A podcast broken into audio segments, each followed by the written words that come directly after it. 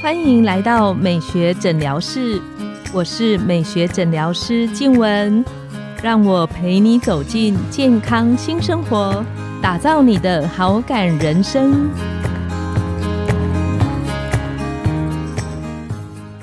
Hello，各位听众朋友们，大家好，我是你们的主持人静文，欢迎来到美学诊疗室。大家有没有听说过有一个说法叫做“天生疲倦感”？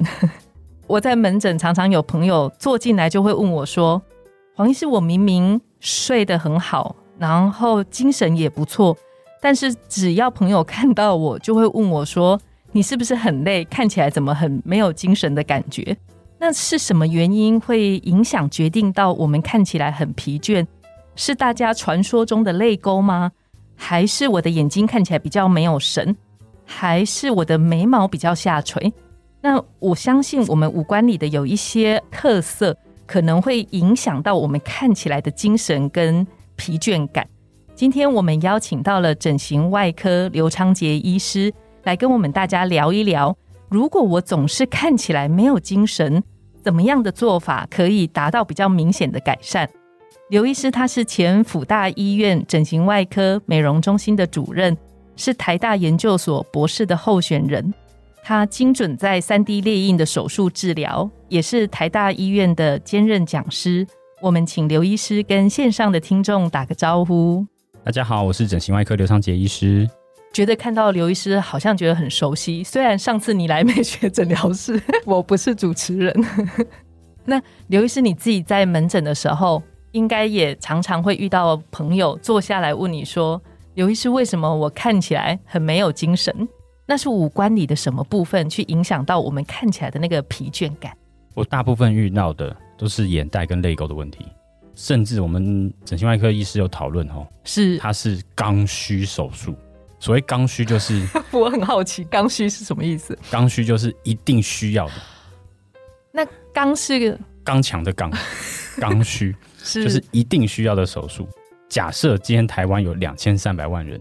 两千三百万人应该都会 definitely 会有眼袋，而且现在眼袋稍微因为大家三 C，尤其是手机用的多一点点，我觉得眼袋的年轻化有非常明显的趋势。对，除了眼袋，它本身它也是有可能有先天性的眼袋，因为其实眼袋哈它是正常的生理结构，是是，就是我们 lower eyelid fat 叫做 orbital fat。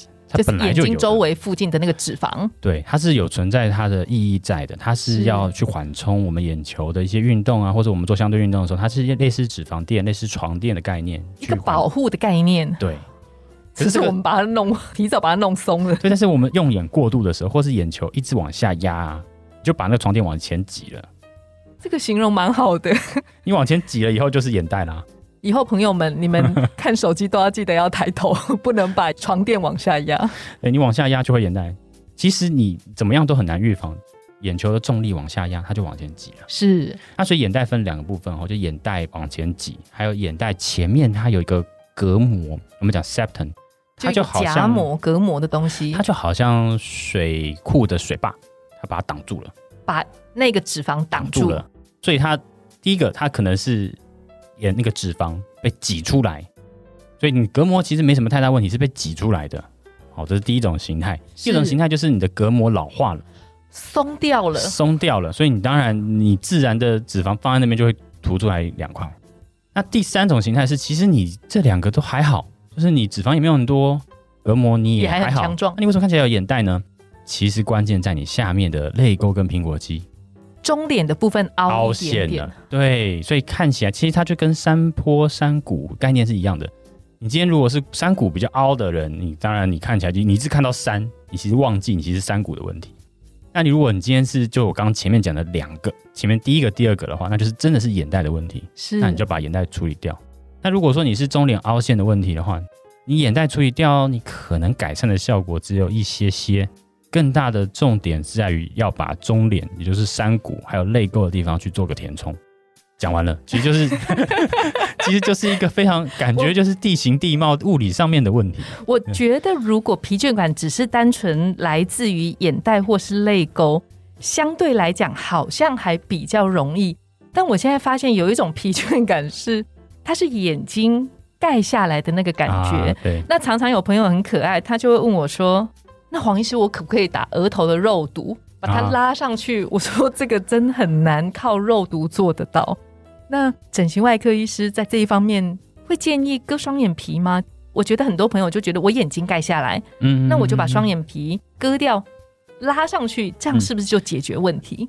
首先要看它是哪些地方下垂。是我觉得有一个大家可能会忽略的重点，就是有眼皮下垂，还有眼睑下垂，它两个是不同的东西。眼皮的下垂很直觉啦，如果你是双眼皮的话，就是双眼皮盖更上面的地方的那个皮下垂。就我们女生一般我们画眼影的位置，呃，有意思不知道女生画眼影。不是，不是那个位置，不是。你画眼影的应该是在双眼皮中间的那个地方。对对对，那个不是不是不是，那个地方我们目前没有明确的定义，是。那是地方也是会下垂，没有错。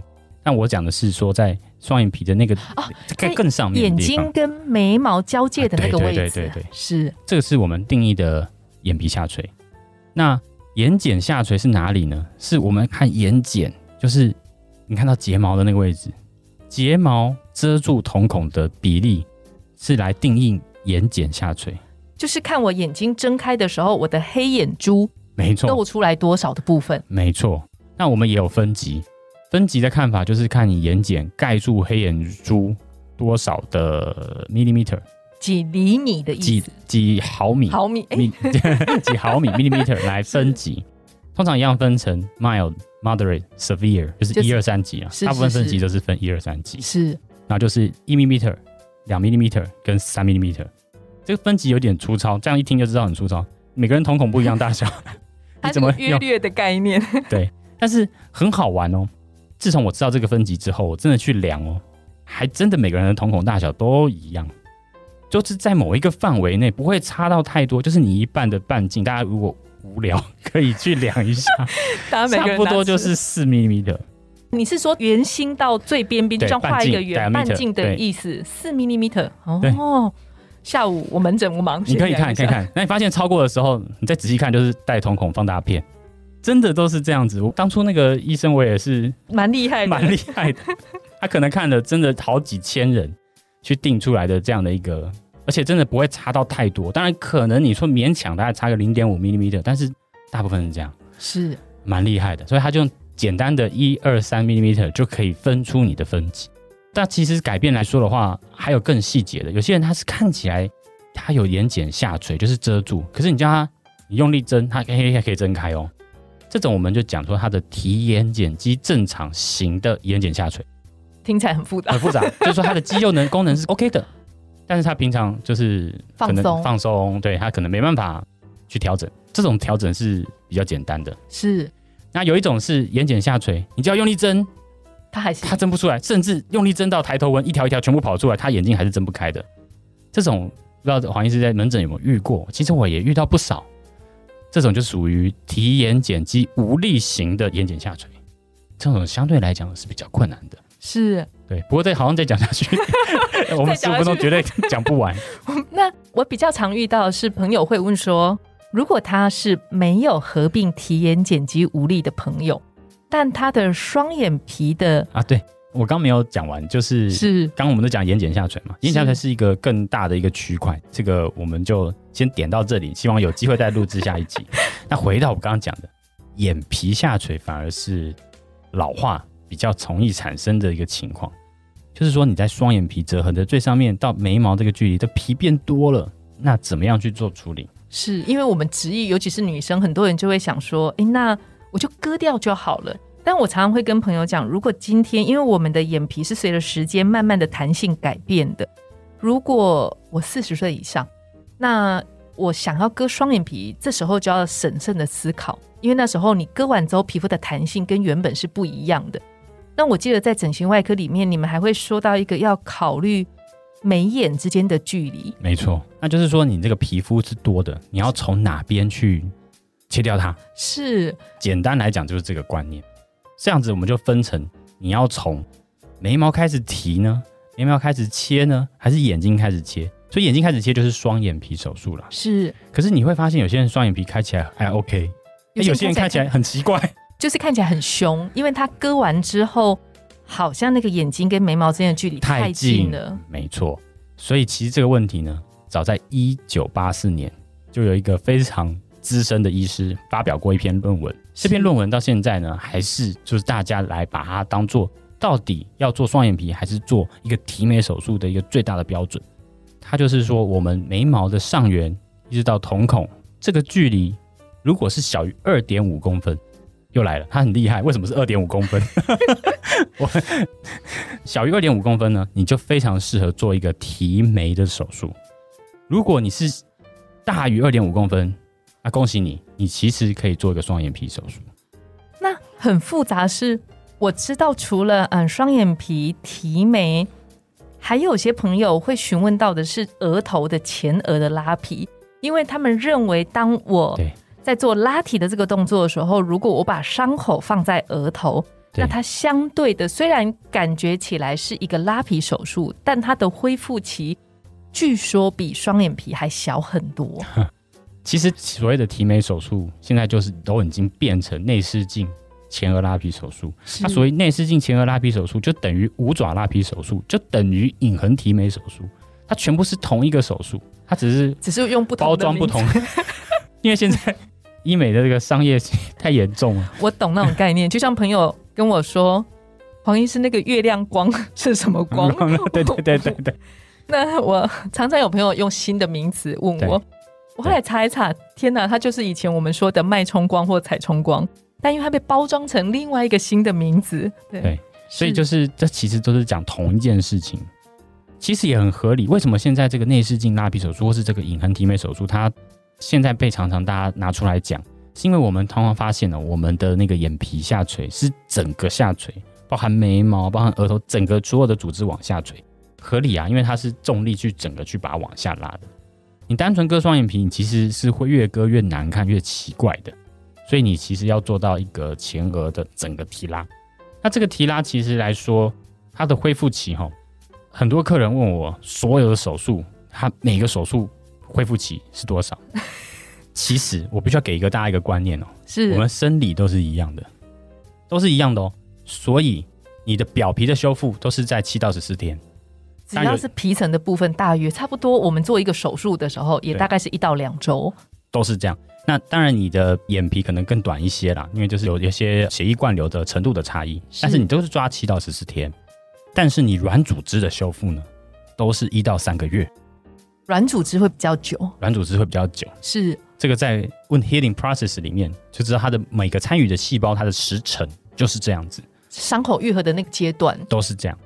所以你要一直问我说，每个手术它的最后最自然的情况大约发生在什么时候？我都会说，你应该一到三个月以后，因为你的全部的 healing process，全部的伤口愈合的机制结束的时候，就是这个时间。是，不管是你做胸部、做眼睛、做鼻子，全部都是这个时间。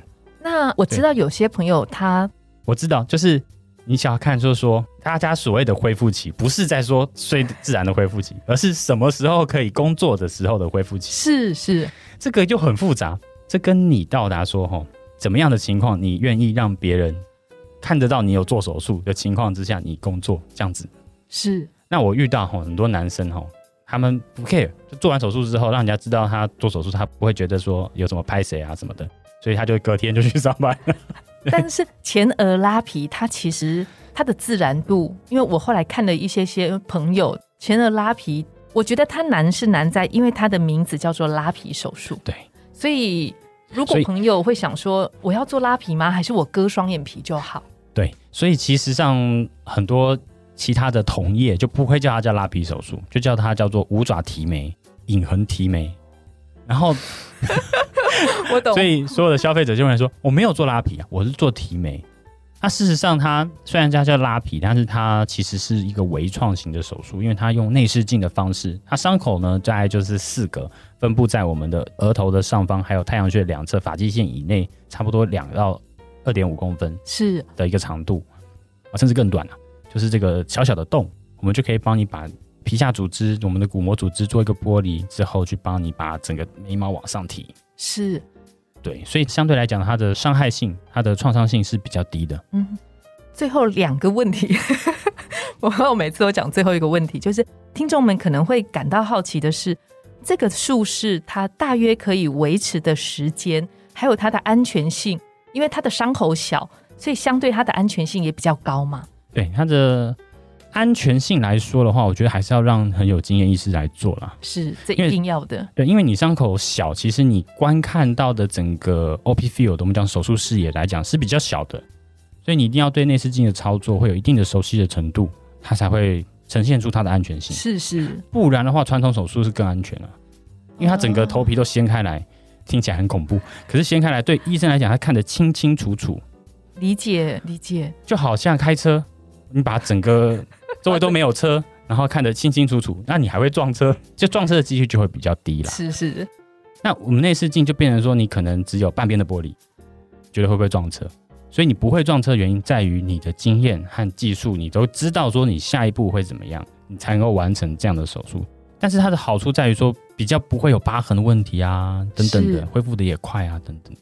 那它的维持期大约可以有多久的时间？我查过非常多文献，其实并没有任何人写说它的到底时间是多少，就是只有少量的啦。那我自己觉得，你恢复的时间跟你本身组织的坚韧程度也有一定的关系。假设你今天是比较松弛型的哈，你能够维持的时间比较长，有点奇怪哈，就是你越松弛的，你维持的时间越长，是，因为你在看到我打疑问的表情。对，因为你拉的时候，你可以拉到很高，所以它可以定的很长。但是如果你本身它是偏一点点结构型的，比如说越年轻的人，他想要做这个提眉手术，他其实也可以做哦，就是他的感觉是呈现不一样的气质。是是，就是我刚刚讲的几个标准，还包含你量你的那个眉毛上缘到瞳孔的距离，如果它都符合那标准，其实你可以做提眉手术的。但是越年轻的人，他的维持的时间就越短。也可以想象，想象说，因为其实它的组织是非常复杂的，就是它都很紧，所以当你剥离完之后，你再拉的时候，它被它原本的组织拉回去的那个机会是比较高的。是是，所以我会说，如果说你是属于比较老化型的，你维持十年没有问题。